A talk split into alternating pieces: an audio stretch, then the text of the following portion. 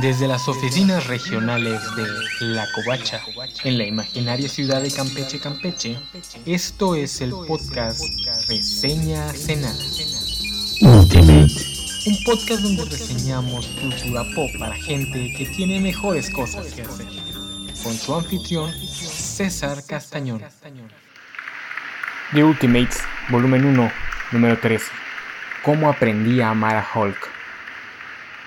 La portada vuelve a ser horizontal como la del primer número, o sea, las tiras Ultimate están en los extremos superior e inferior de la imagen. En ella podemos ver al equipo entero, con el Capitán América como el personaje central, Was volando frente a él en primer plano en su forma de avispa. Inmediatamente detrás del Capi, Tony y Thor lo flanquean, Thor está levantando su martillo, y detrás de ellos están la Viuda Negra, que por alguna razón trae una bata del laboratorio de Shield, y Hawkeye, un poco más detrás con su arco y su flecha apuntando al espectador. Al fondo, un gigante Han Pym con su uniforme de Giant Man. El escenario es una zona de batalla. En la página de créditos, la viñeta última y nos muestra un close-up del pobre Bruce Banner que va en caída libre. Rompiendo con la tradición, este es el primer número que no inicia con una página de viñeta entera. Este número también es un número doble de cuarenta y tantas páginas. El helicóptero desde donde acaban de lanzar a Banner explota a causa de los disparos de una de las naves alienígenas matando a todos los soldados a bordo. Al ver esto, el capitán le pide a las tropas que comiencen a retroceder y evacuar la zona de batalla ya que ésta se ha convertido en una lucha para el personal superhumano solamente. El resto de soldados fungirá como equipo de apoyo. Todo esto ocurre mientras Banner sigue descendiendo en caída libre y ya cuando por fin cae al suelo, el estruendo se siente demasiado grande para haber sido causado por un biólogo de 44 kilos. La segunda escena es un splash page de Hulk saliendo de los escombros del lugar donde cayó Banner. Al ver esto, el Capi le ordena a Fury que salga del campo de batalla, que él se encargará de todo de aquí en adelante. Fury tarda en reaccionar, así que el Capi tiene que empujarlo para evitar que Hulk los taclee a ambos. Hulk está enojado con Steve, quiere vengarse de la patada que el capitán le diera a Banner al final de la batalla en Manhattan. A espaldas de todo esto, Herr comienza a levantarse, así que parece que el capitán está en un serio aprieto. Sin embargo, esto es parte de su plan. El capitán le dice a Hulk que el hombre desnudo que está a unos pasos de ellos ha estado diciendo que se acostó con Betty Ross. Hulk procede a cambiar el blanco de su ira hacia Herkleiser y comienza a estamparlo como un muñeco de trapo contra el piso, sí, muy similar a la famosa escena de Puny God de Avengers. Al ver esto, Fury queda impresionado con la sagacidad de Steve y le dice que es un genio. Herkleiser logra contraatacar lanzándole un camión a la cara del gigante gris y rompiéndole varios dientes, pero esto solo hace enojar aún más a Hulk. Cambiando de escenario, nos vamos con la avispa y la viuda negra al lugar donde los Chitori tienen la bomba del fin del mundo. Jan está tratando de comunicarse con alguno de sus muchos contactos científicos para ver quién los puede ayudar, sin embargo nadie le contesta y Jan entiende por qué. Todos deben estar abrazando a sus familias o en alguna iglesia rezando. Están en medio de una invasión alienígena después de todo. La viuda, mientras tanto, está matando a todo soldado Chitauri que intenta entrar hasta donde están ellas y de repente tiene una idea. Tony. Tony es un supergenio y su primera licenciatura fue una ingeniería en el MIT. Jan abre los canales de comunicación para pedirle a Tony que baje a ayudarlas, pero se equivoca de canal contactando a Hawkeye, lo que causa que el arquero se distraiga lo suficiente para que los alienígenas logren meterle un balazo en el hombro. Por suerte, Tony está monitoreando todos los canales y sí se alcanzó a escucharlas, pero le dice que no puede bajar a ayudarla porque él y Thor son el único soporte aéreo ya que la Fuerza Aérea nunca se presentó. Jan le dice que la Fuerza Aérea está en camino y además poco importa eso si la bomba explota. Tony le responde que no hay ninguna fuerza aérea, nadie respondió al llamado del capitán y justo en ese momento la Fuerza Aérea Americana aparece para ayudarlos. En la batalla en tierra, Hulk está haciendo papilla a Herkleiser, mientras le grita que se calle. La madriz es tan brutal que el nazi incluso está perdiendo su camuflaje, lo que si recordamos el briefing de Nick Fury, que le diera al equipo unos números atrás, esto nos dice que lo está matando. Y para que no nos quede duda de esto, Hulk lo remata arrancándole la cabeza. Pero la lucha aún no acaba. El capitán se monta un helicóptero y mientras este comienza a despegar podemos ver que el Hulk comienza a comerse a Herkleiser. Ya en el aire, el capitán se comunica con el gigante gris para decirle que la gente que está en las naves triangulares anda diciendo que él es un mariquita. Hulk se enoja y salta a demostrarles que es todo un hombrecito. Mientras tanto, en el cuarto de la bomba, Tony decide que no tiene ni la menor idea de cómo desactivarla. La viuda le dice que por lo menos lo intente, pero el millonario responde que no se hizo rico desperdiciando el tiempo con tareas fútiles, y que solo hay una cosa por hacer. Mientras Tony comienza a sacar la enorme bomba del suelo de la base, se comunica con Thor para pedirle que baje hasta donde están ellos y juntos deshacerse del arma del fin del mundo. La viuda negra entiende lo que está por venir y le dice a Tony que su sacrificio siempre será recordado, como también recordará el bello momento de pasión que vivieron en los baños del Triskelion previo al inicio de la misión. Tony le pregunta que qué demonios está hablando. La viuda le responde que es obvio que va a llevar la bomba al espacio para salvar a la Tierra. Y Tony le dice que eso es una locura. Lo que va a hacer es decirle a Thor que use ese bonito martillo mágico con el poder de llevarlo a Asgard de ida y vuelta para que bote la bomba en alguno de esos reinos místicos. Jan y Natasha entran en pánico. La viuda negra trata de explicarle a Tony que Thor es un enfermo mental, un esquizofrénico que alucina, que todo eso de Asgard no son más que simples alucinaciones, pero Tony está montado en su macho. La viuda le grita que está poniendo la vida de todos en peligro pensando que Thor llevará la bomba a Narnia. Justo en ese momento, Thor aparece en la puerta del hangar y les pide que tengan un poco de fe. Natasha sigue gritándole a Tony que esto es una locura, pero Thor sabe a lo que viene y mientras se acerca la bomba comienza a ionizarse, así que Tony arrastra a las dos mujeres lejos del noruego. Thor levanta su martillo y al momento de golpear la bomba ambos desaparecen en un destello eléctrico. Nat dice que esto no cambia nada. Thor tiene un dispositivo de teletransportación. La teletransportó. ¿Pero a dónde? ¿A otra parte del planeta? Eso no los va a salvar. Thor reaparece bajo la lluvia y les dice que todo estará bien. Tiró la bomba en el desierto de Nostroth, que solo es habitado por el dragón Fafnir, un reino baldío desde que intentaron rebelarse contra Asgard. Lo único que sentirán será una pequeña onda de choque en el espacio tridimensional. Natasha decide que si le quedan unos pocos segundos de vida no lo desperdiciará peleando. La onda de choque de la explosión llega, pero es solo eso, apenas si les mueve el copete. Black Widow no sabe qué diablos pasó. Ella ha visto los documentos secretos de Thor. Él no es ningún dios, es un esquizofrénico. Thor solo le sonríe. El equipo comienza a evacuar el campo de batalla mientras Hulk continúa destruyendo naves alienígenas. Y Thor le señala que son unos genios por dejar libre a lo único peor que una invasión alienígena. Pero Nick le pide que por favor les tenga un poco de crédito. No son unos completos idiotas. En el cielo, Hawkeye está montado en un helicóptero, listo para usar su superpuntería para inyectarle una aguja de adamantium con el antídoto a Hulk. Sin embargo, su brazo aún está dolorido por el balazo de unos momentos atrás, así que tiene que permitirle a Hulk que se acerque más de lo necesario. Logra el tiro, pero el efecto no es inmediato y Hulk alcanza a saltar hacia el helicóptero, y Hawkeye entra en pánico. Por suerte para él, solo su ego sale herido cuando lo que le cae encima es un banner inconsciente y todos en el helicóptero se burlan de él diciéndole que si acaso le teme al biólogo. Vemos una toma aérea del campo de batalla donde ya solo quedan unas pocas naves alienígenas siendo escoltadas por los jets militares. Pasan unas horas y vemos al equipo más tranquilo, la crisis ha terminado. De algún lado han salido Pietro y Wanda que se están congratulando mutuamente y haciendo un pequeño lampshading a que no hubo una respuesta global. Widow les dice que ellos ni siquiera estuvieron en la pelea, pero Pietro señala que si ven las imágenes satelitales en cámara lenta, Natasha descubre que no tiene ganas de discutir con los gemelos. En otro lado del campamento, un soldado le pide al capitán, de parte de Nick, que si puede dar un pequeño discurso. Steve, que está doblado vomitando, le pide un par de minutos para reponerse. Cuando se compone un poco vemos que en efecto ha dado dicho discurso, aunque nosotros no lo escuchamos. En su lugar escuchamos las palabras de Hawkeye que le dice a Jan que, aunque tiene una larga experiencia militar, Kosovo, Afganistán, etc., e incluso ha estado en eventos históricos como la caída del muro de Berlín, nada se compara a esto. Aliens nazis. No hay forma de que las cosas sean más en blanco y negro. Jan le responde que todo esto significa que ahora son oficialmente unos superhéroes. Un tiempo indeterminado después, Banner está conmiserándose en su celda mientras ve los desfiles que la gente le está haciendo a The Ultimates, y se pregunta si la gente estaría tan feliz de saber que fue Hulk quien venció a la amenaza. Banner se queja amargamente de que siendo un vegetariano desde hace décadas aún pueda sentir los huesos de Kleiser triturados en su boca, o el sabor de su carne y su sangre. Betty, que lo está escuchando sin prestarle mucha atención, solo puede pensar en pedirle a Nick Fury su aprobación para iniciar visitas conyugales.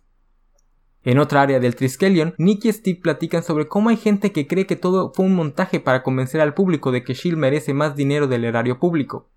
Y aquí Milar se burla de las teorías de conspiración y los conspiracionistas, a pesar de que de ahí tomó muchos de los conceptos para el plan de los Chitori. De un elevador sale un oficial científico con un traje hazmat cargando algo que nos informa son las heces recolectadas de la letrina de Banner. Están calculando qué tanto de la masa corporal de Clay será digerido. pues dado que era un cambiaformas no pueden dejar nada al aire. Steve piensa que le están jugando una broma, pero el oficial le informa que no, que su cara de felicidad y su sonrisa de oreja a oreja se deben a que ama recolectar los excrementos de Hulk. Steve y Nick se suben al elevador y en la plática Nick le explica a Steve que tal vez esté sintiendo algo llamado closure.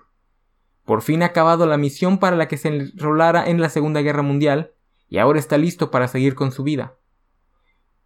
Un tiempo indeterminado después, Janet está en el estilista platicando de cómo todos en el equipo están recolectando las imágenes que aparecen de ellos en todas las publicaciones nacionales e internacionales. Janet cree que Tony incluso usó el 50% de sus acciones que tiene en la revista People para hacer que escribieran que fue él y no Thor el que derribó la nave nodriza.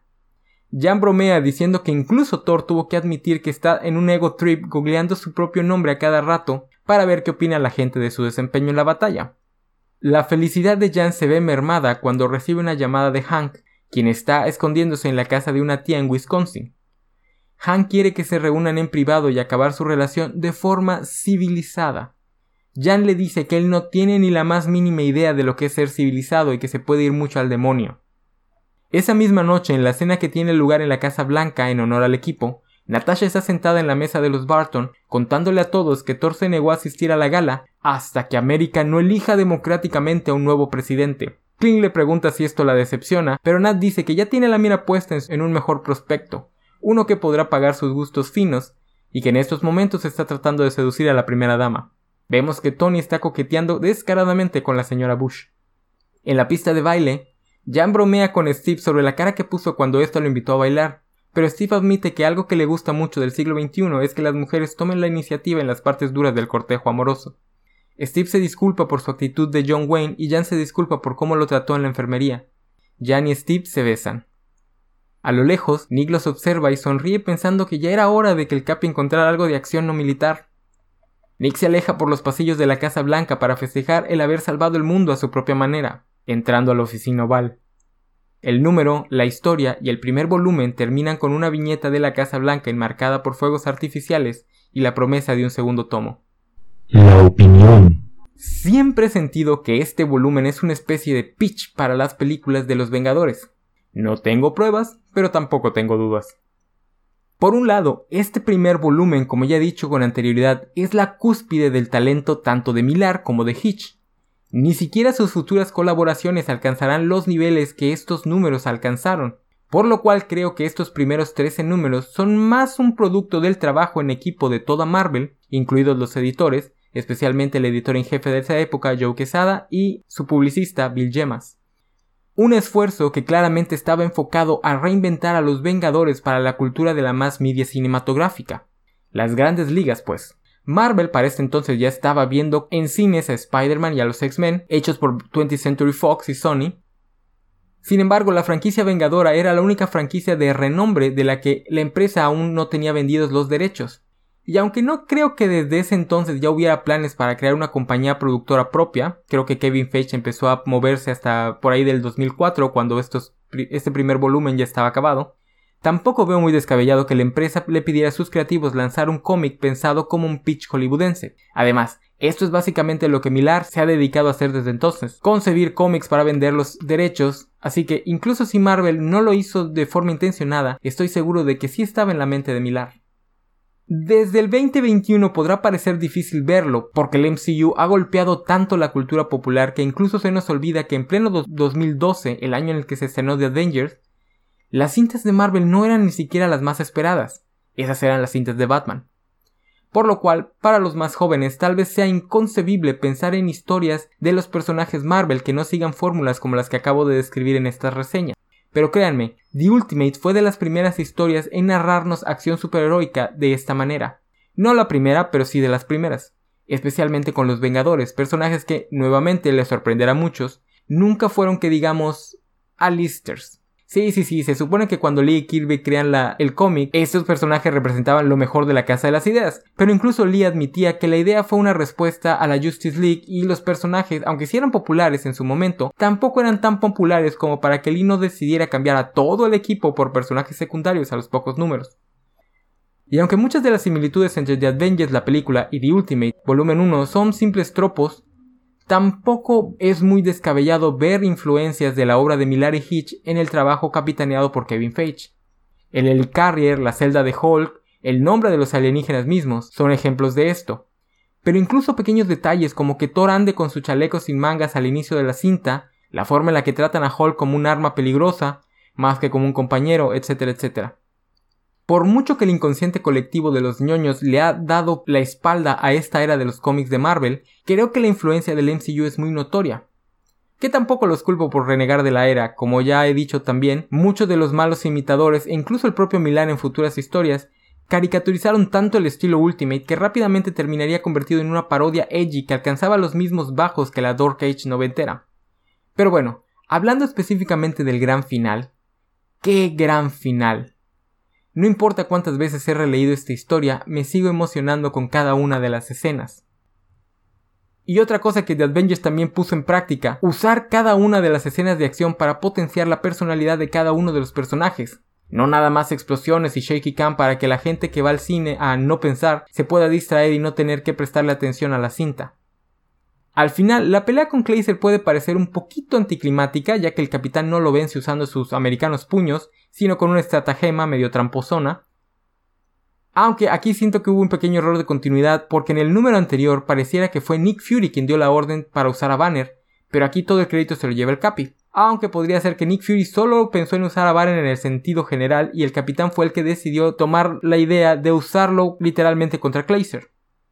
Yo voy. Esta es una de las peleas más brutales de los cómics de superhéroes americanos, muchos años antes de que Invincible nos hiciera mojar los pañales. Después de un número entero de ver a Kleiser barrer el piso con Steve y un par de números de verlo torturar psicológicamente a Jan, es extremadamente catárquico ver cada golpe que Hulk le da siendo enfatizado con un grito de ¡Cállate! ¡Cállate! Also, también es bastante ingeniosa la idea de vencer a alguien con la habilidad para regenerarse de forma superhumana, digiriéndolo. El resto del equipo termina la gran batalla en el plot B de la bomba. Incluso Hawkeye, al que vemos eh, que no le tiene la más mínima paciencia a nadie que no sean sus soldados. Es un ojete, algo que sí no se llevó al MCU, pero que es más cercano al Hawkeye tradicional. Amo sobremanera la escena de Tony Thor deshaciéndose de la bomba, especialmente la reacción de Natasha y Janet a la idea de que Tony le va a pedir a Thor que la teletransporte a un reino mágico. Para este punto, los personajes y nosotros dos lectores no sabemos qué es Thor. Sabemos que tiene poderes raros, que él dice que no son ni mutantes ni tecnológicos, las únicas dos formas de tener poderes en este mundo, pero no sabemos qué tanto de lo que dice es cierto. Y esta escena es hermosa porque mientras nos muestra mucho más de Thor, no nos revela absolutamente nada. Así que, como la viuda negra, no sabemos si Thor es un esquizofrénico que alucina pero que tiene acceso a habilidades que los demás no entienden, o si en verdad es un antiguo dios vikingo que vive como un motociclista dando conferencias de autoayuda.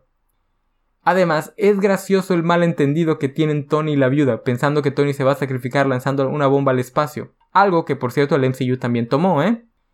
Aunque, ¿a dónde o como qué pensaba que iba a hacer con la bomba? La bomba estaba hecha para explotar el sistema solar entero, Así como no habría funcionado moverla a otra parte de la Tierra, tampoco habría funcionado llevarla al espacio a menos que la pudieran lanzar fuera del sistema solar. En fin. Por alguna razón me encanta el cameo final de los Maximoff, que de la nada aparecen portando sus trajes.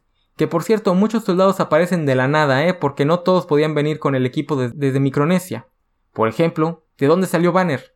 Pero bueno, si Fury movió 20.000 soldados de la costa neoyorquina hasta el Pacífico en quién sabe cuánto tiempo, mover a un biólogo medio Estados Unidos es pan comido.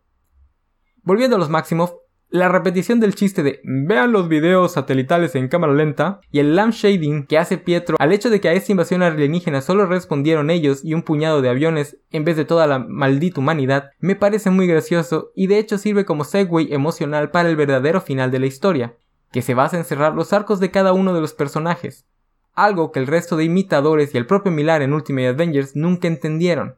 The Ultimates no era solo shock value, había una historia detrás, por eso creo que Quesada y compañía tuvieron mucho más que ver en la producción de esta historia. La única otra historia de Mark Millar con personajes tan complejos es Superman Red Son. Aunque técnicamente el final de los arcos de Thor y Iron Man se da en el número anterior en la escena de la batalla aérea, y la escena de la bomba no es más que un epílogo, porque a Thor no lo volvemos a ver en esta historia, salvo cuando Jan y Natasha hablan de él recordándonos que es un hippie contracultural hasta la médula. En el caso de Tony, se da durante la pelea en el número anterior cuando demostró ser un héroe de verdad, capaz de poner su vida en peligro. Además, adoro que el personaje, concebido como un genio científico ingenieril y de negocios, sea el primero en creerle por completo a Thor. En la más media gringa hay una maña que es un pet peeve mío, que básicamente consiste en que los guionistas les fascina escribir a los personajes concebidos como genios como si fueran ateitos furiosos de la internet en la vida real. Batman, Rhys Richards y compañía nunca creen en la magia, a pesar de que diariamente se encuentran con ella. En casos como los de Batman muchas veces se niegan siquiera a aceptar que existe, ni siquiera con un es solo ciencia que no entiendo, como muchas veces dice Reed, lo cual es inmensamente estúpido. Un personaje escéptico con una mente pragmática simplemente vería la realidad que tiene enfrente y la pondría a prueba. Thor dice poder teletransportarse a reinos interdimensionales con su martillo. Thor teletransportó un batallón entero desde Micronesia hasta Estados Unidos. Luego entonces, pongamos a prueba si esto es verdad dándole una bomba que de no ser llevada a otra dimensión o fuera del sistema solar, nos mataría a todos. Un poco exagerado, pero así es como se vería una mente escéptica en un mundo donde existen superhéroes. Tony, a diferencia de Thor, sí regresa en una escena más en este número, un mero cameo donde lo vemos coquetearle a la primera dama, que no se menciona por nombre, pero por su imagen y las fechas nos dicen que era Laura Bush, esposa de Baby Bush. Banner, por su parte, sigue en su celda conmiserándose de sí mismo como siempre. Sin embargo, parece que su, su, toxísima relación con Betty Ross ha encontrado un nuevo aire, pues la hija de Thunderbolt Ross parece encontrar atractivo el canibalismo. Hablando de relaciones tóxicas, Hank intenta regresar con Janet usando la vieja táctica depredatoria de los nice guys de pretender querer acabar en buenos términos, pero por suerte lo manda al demonio. Por cierto, siempre me ha sacado de onda que Hank Pym aparezca en portada pero no los gemelos. Ninguno de los tres aparece dentro de la historia contra los Chitauri. ¿Por qué Hank sí pero los gemelos no? En fin, como bien le dice Wasp a Hawkeye, esto significa que ahora son unos superhéroes amados por todos e incluso reciben una cena de gala en la Casa Blanca. Para Steve, como bien señala Fury, esto significa el cierre de una etapa y siempre me ha encantado esa pequeña escena del Capi vomitando escondido de todos, un pequeño detalle de humanidad para un personaje que constantemente carga el peso de ser el soldado perfecto.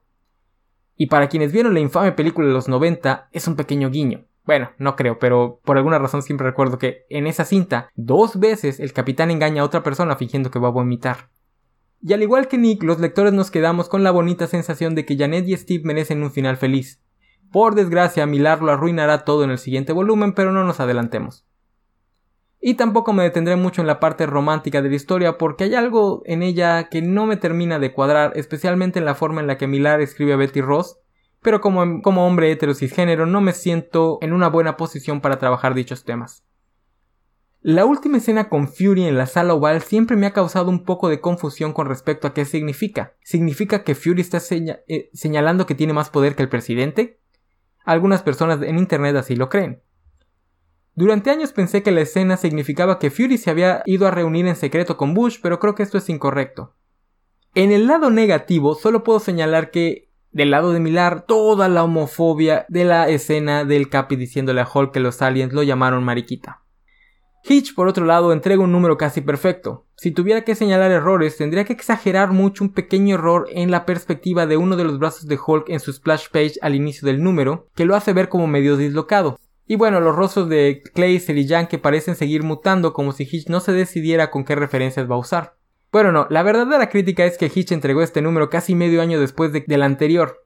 Este número sale en abril del 2004, mientras que el número 12 salió en noviembre del 2003, por lo cual Marvel simplemente decidió detener la serie, llamándolos a estos primeros 13 números el volumen 1, y pretender que el plan siempre fue hacer la versión definitiva de los Vengadores una suerte de cómic evento, donde cada volumen contaría una historia tipo blockbuster.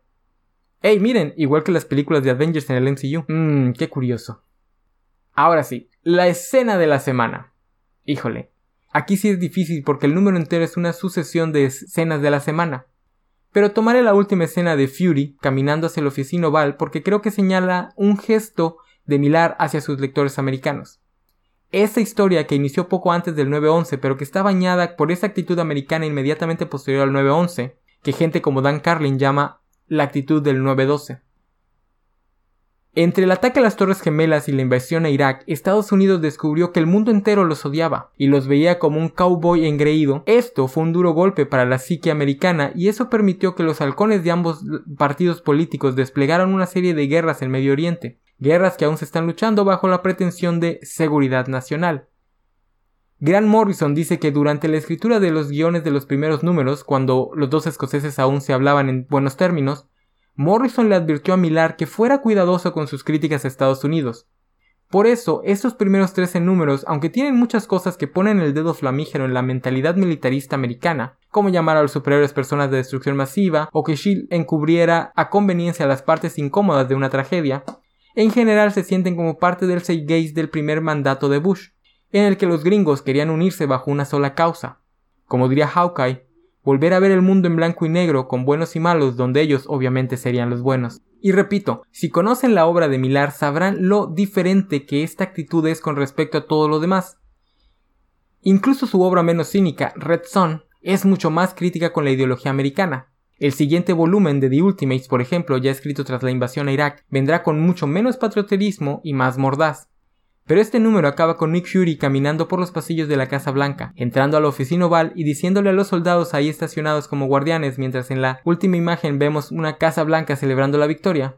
Descansen muchachos, y vayan a servirse un vaso de champán, que no todos los días salvamos el mundo. Y con esto terminamos las reseñas del primer volumen de The Ultimates. Estén atentos para lo que sigue. Esta fue una producción de La Covacha, una página dedicada a los cómics, los videojuegos, las novelas, las películas y todo lo relacionado con la cultura geek. Pueden encontrarnos en lacovacha.mx.